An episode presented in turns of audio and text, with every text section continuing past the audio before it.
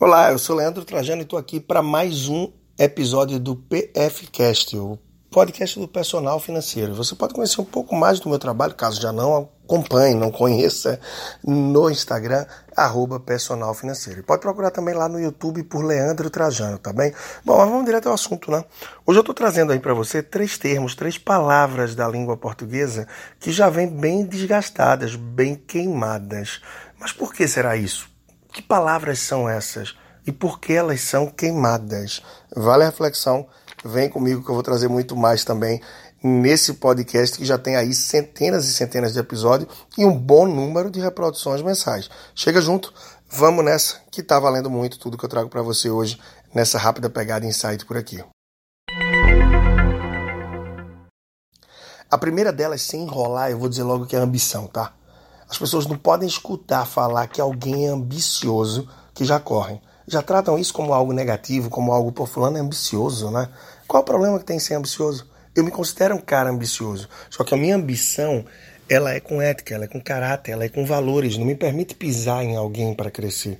Então é uma palavra que se tornou queimada e que afasta pessoas, que leva a refletir e olhar já meio enviesado, como se diz, né? Qual o problema em ter ambição? Qual o problema em querer crescer? Contanto que você respeite, que você tenha sim cuidado com o outro e não cresça pisando no outro, eu não vejo problema algum.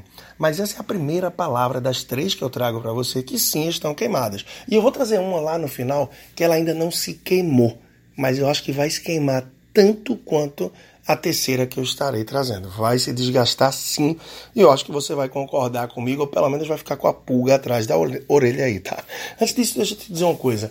Esse podcast está vindo ao ar agora no dia 5 de agosto de 2020. Mas claro, vai estar atual aí por longos e longos meses. No máximo vai se atualizar com mais algumas palavras, alguns termos que eu vou trazer. E eu trago algo especial para você que está acontecendo nessa semana. É um treinamento de bolso, a semana da virada financeira, 100% online gratuito que eu trago para você. E se você não está na época de pegar isso a tempo, fica ligado, porque certamente adiante eu vou trazer outros treinamentos como esse, ou tantos outros cursos e oportunidades, possibilidades que, estando de olho no meu perfil, você vai poder aproveitar. Sempre conteúdo gratuito e muita coisa sequenciada, estruturada também, que vale o investimento para você. Mas vamos nessa, qual é a segunda palavra? O que é que você acha que eu trago para você agora? Imagina só, hein?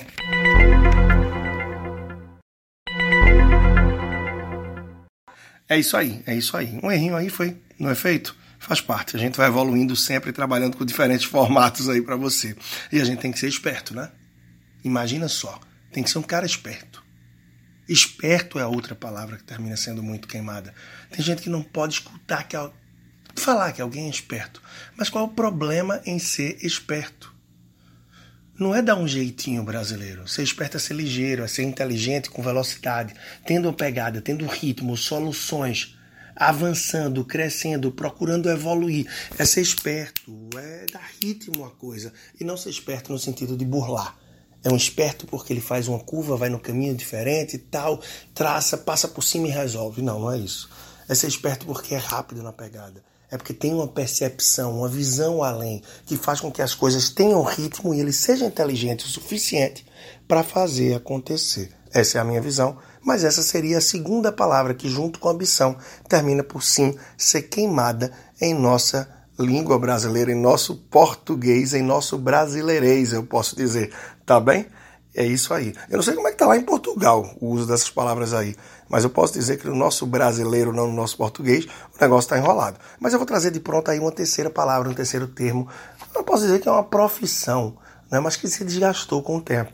E quando eu ouvia falar de coach, anos e anos atrás, e não só eu, as pessoas diziam com admiração, com, com admiração, o tom é isso mesmo, né? Ah, fulano é coach. Hoje, quando se escuta falar em coach, a gente tem uma série de memes, uma série de. Bom, várias formas de que as pessoas se, se afastam.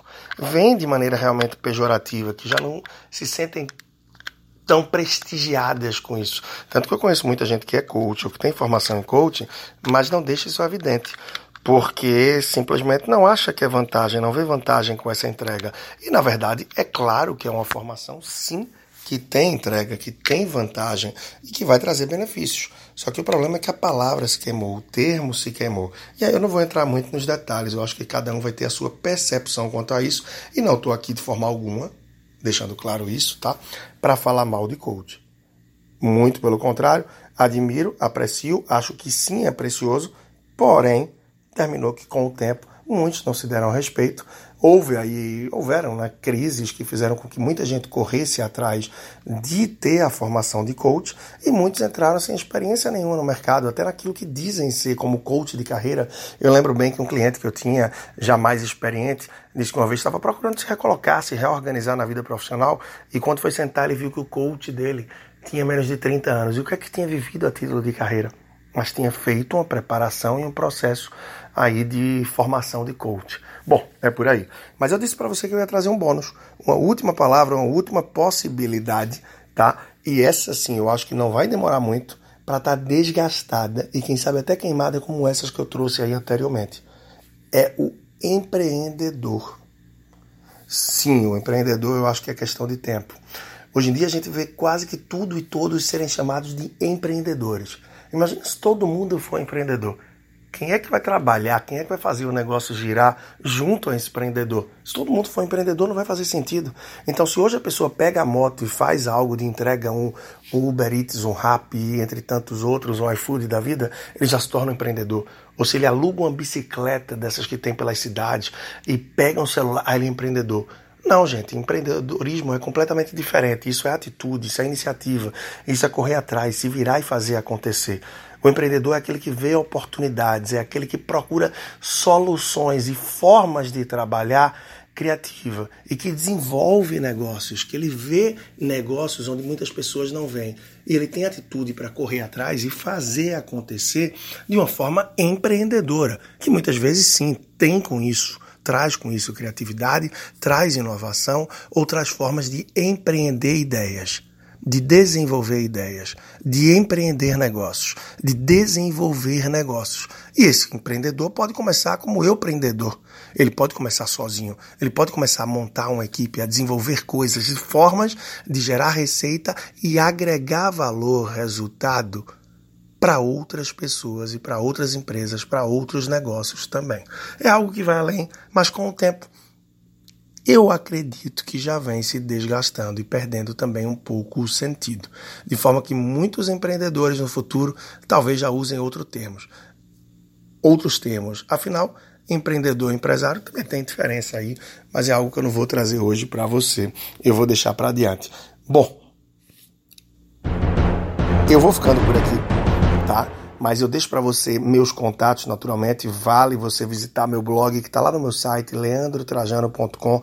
Lá também você tem acesso a uma lista de sugestão de 30 livros. O meu podcast está disponível em todas as plataformas. Está disponível no Spotify, no Apple Podcasts, no SoundCloud, Deezer, Google Podcasts três episódios semanais, a gente já está batendo aí muito perto de 300 episódios. Você pode dar uma maratonada, tem muita coisa boa nos mais diversos formatos de coluna de rádio, de entrevistas de TV que eu tive, episódios como esse, do De Carona nas Finanças, que eu tô para voltar aí em breve, quando o mundo estiver reaberto, que são entrevistas com motoristas de Uber, amigos que eu pego carona com táxi, etc. E tem muita coisa boa rolando sempre também no meu canal do YouTube e, claro, lá no Instagram. Você pode fazer parte do meu canal do Telegram, tudo isso tá lá na bio do meu Instagram e acompanhar todo o conteúdo que eu tenho e também os trabalhos que eu desenvolvo aí. Leandro Trajano, fico por aqui. Espero que você tenha curtido esse. Comenta, compartilha e chega junto. Esteja sempre aí comigo. Vamos embora.